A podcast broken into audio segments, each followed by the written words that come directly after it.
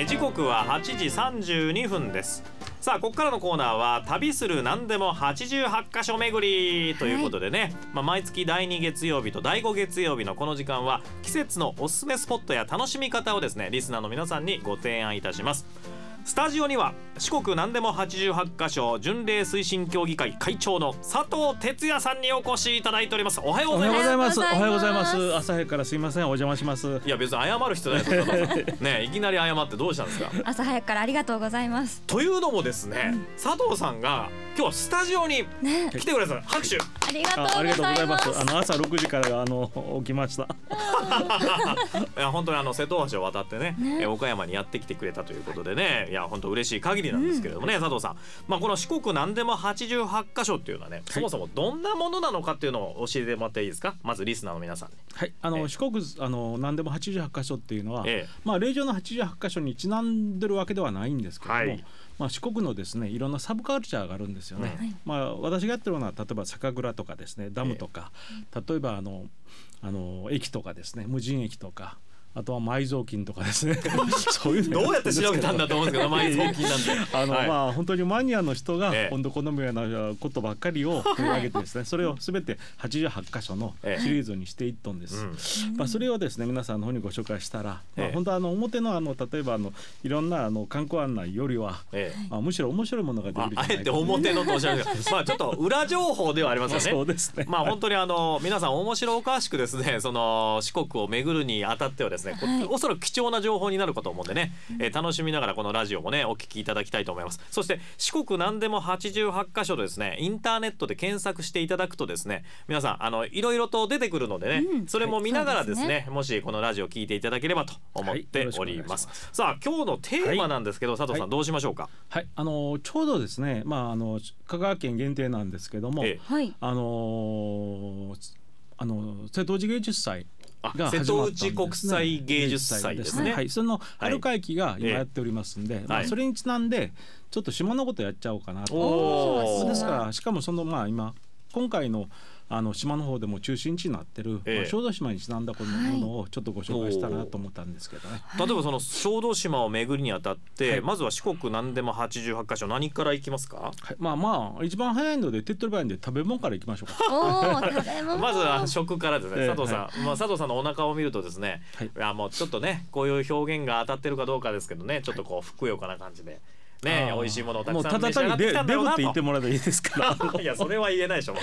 私の方からは。はい、というわけでねまずは食からということでどちらですか、はい、あのーええまあ小豆島にはそうめんとかいろんな美味しいものがたくさんあるんですけども、はい。むしろやっぱもう地元の人が普通に食べてるもんとえいうことで最近の流行りなんですけどね、ええ。まあ、小豆島はご存知の通りオリーブなんですね。おおそうですね。でオリーブの新漬けってあるんですよ。えこれははい。ちなみに何に該当します？あのえっ、と四国は何でも88箇所。あ、チームの88箇所。珍味88箇所、まあ、だから酒の魚ですわね。はいはいはい。はい、のに何番札所に当たるんですかね？えー、87番ですか。87番のはい珍味で皆さんご覧いただければと思います。はい、でオリーブ漬け。そうですね。もええうこれはもう簡単な話でオリーブをまあ取ってきますよね。はい、はい。まあなってるオリーブ取ってきてそれをバケツに入れてですね上からカセソーダと塩入れたらできるんですよね。まあ簡単ですよねなんです。でもそれぐらいあの小豆島のオリーブがまあ素晴らしいということなんですよねそのシンプルイズベストというかまあそうです。また、ねまた手軽に家でできますから。ですから皆さんやっぱり自分で作ってはい食べるんですよ。あ、皆さん自分でええまあ、作られるんですね。当然あの外から来た観光客の方にはですね、うんまあ、その加工品としても売っております。はい。えただあの非常にあのまあ本当にあのまあ言うたらオリーブの浅漬けみたいな形になるんですけどもあまあスタッグ風オリーブみたいなまああの洋風のカクテルにつけるもんじゃなくて、はい。本当にポリポリまあなんかテレビ見ながら食べれるもんとして、はい。あのええ感じになりますので。なんか ちょっと日本酒とかお酒に合いそうですね。合わせてねいただきたいよね。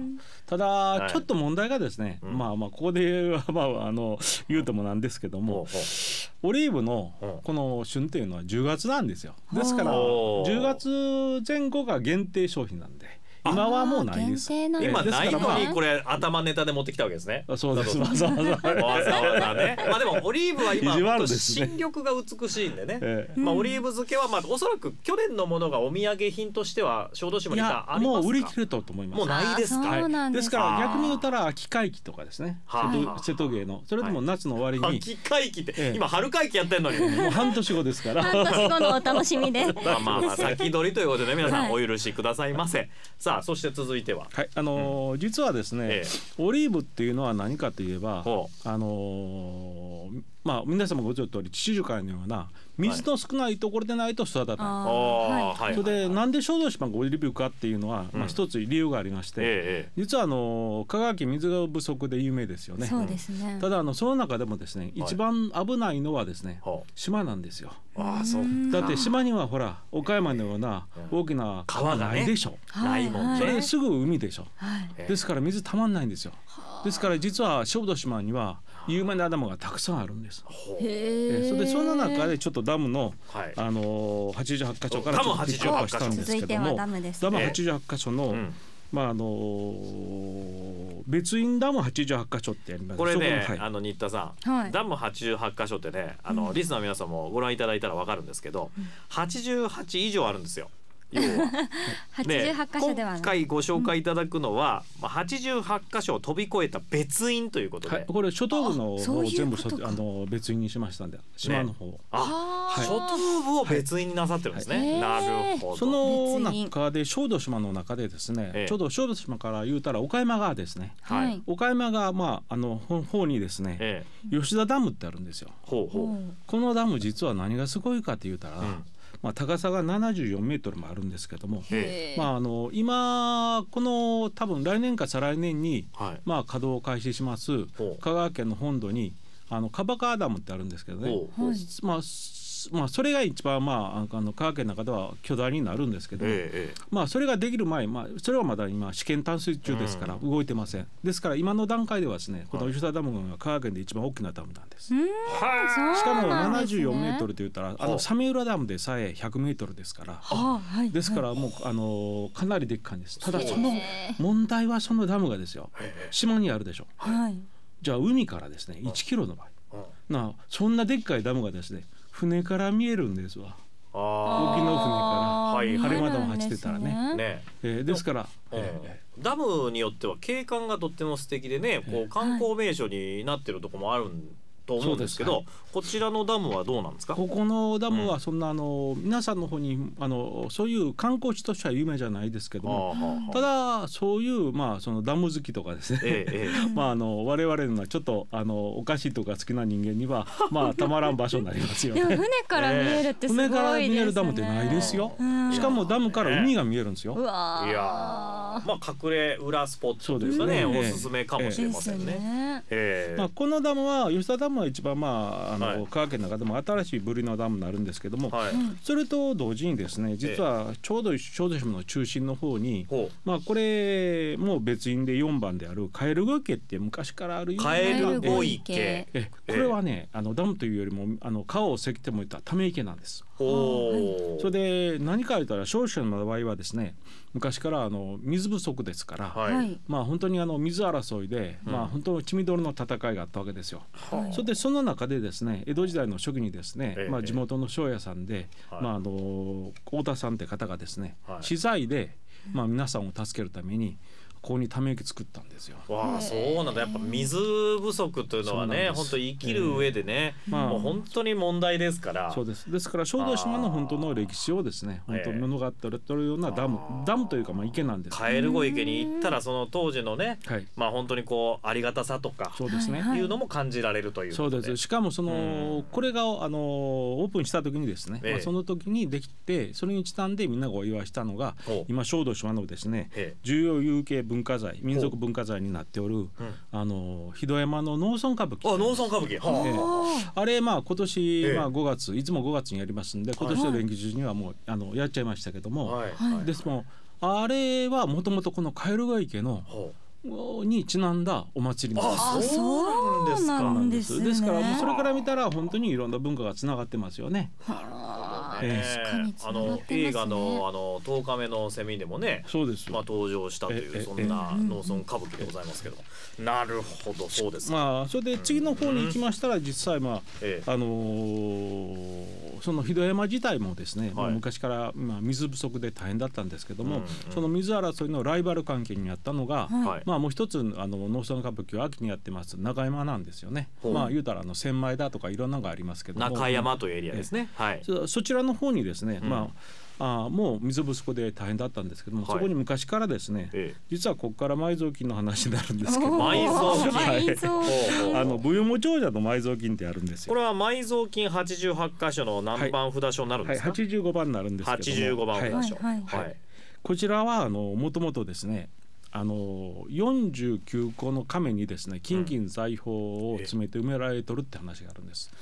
ただですねただ問題はそれを掘り出した人間にはたたりがあるって言うんですよね。は えちなみに佐藤さんこの、はい。え49個の亀っていうのは見つかってるんですかもいやあの昔の記録では見つけた記録はあるけど、うん。怖がってもう一回埋め直したって話はあるらしいんですけど、うあそういう伝説が残されてるんだ。そうです。まだはい、ああ。49個埋まっている？埋まっている可能性、まあ、可能性というか、まあまあ、あの誰かあの言わん限りは埋まってますえよね。それはお話にあったよりその、まあ、水の争いによって、いやそれはね僕の考えけじゃなくて。ですけど水の争いっていうのはまあお金を生みませんですけどもはい。多分小豆島も一つの大きな位置的に言ったら、はい主役海運とか村上海運の根城だったんです。なるほどなるほど。海賊とかね。そうですね。昔の、海軍まあ、はい。海軍とかね、はいはいうん。ええだから多分そういう方々のはい。まあ隠し財産を埋められとんではないかという話はあります。でもこれ佐藤さん一つ疑問が浮かんできたんですけど、はい。はいこれ埋蔵金88箇所ってはい。リスナーの方聞いてこれ分かるんですか？これ写真だけ見て。はい。あのもし見つけたらですね、はあ。あ、のあの一応この辺にあるという文献とはそれと口伝えじゃなくてきちっとした文献のと民族学者さんとの話の上でこれあのあ、書いておるんですけども、ええ。ただあのどこに書いあの埋まっておるかはですねそれは分かんないですよね。はいまあロですか。ら、えただあの見つけけた方はですね、ええ。まあ我々に5%よこせと手数料としてというのがです。ね 情報上量として。から目線で。もそれただ本当にあのこういう伝説があるっていうのは面白いじゃないですか。うん面白いですね。ね合わせてこう巡る楽しみにはもちろんなりますからね。本当に魔族は何か言うたら、はい。あの負けたもんの歴史なんですよ。なるほど。はあ。だから勝ったもんは魔族も見ませんからね。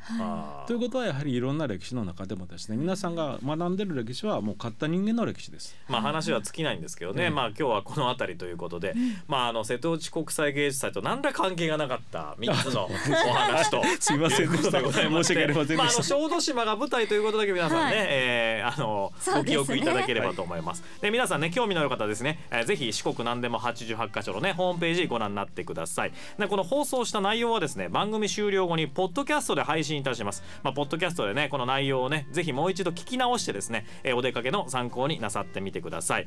えースマートフォンにアプリラジコをダウンロードしてもね、えーこのお話をね聞くことができますんでね今後ともよろしくお願いします。というわけでね今朝のゲストはあ四国何でも88箇所巡礼推進協議会会長の佐藤哲也さんでした。ありがとうございました。ありがとうございましたありがとうございました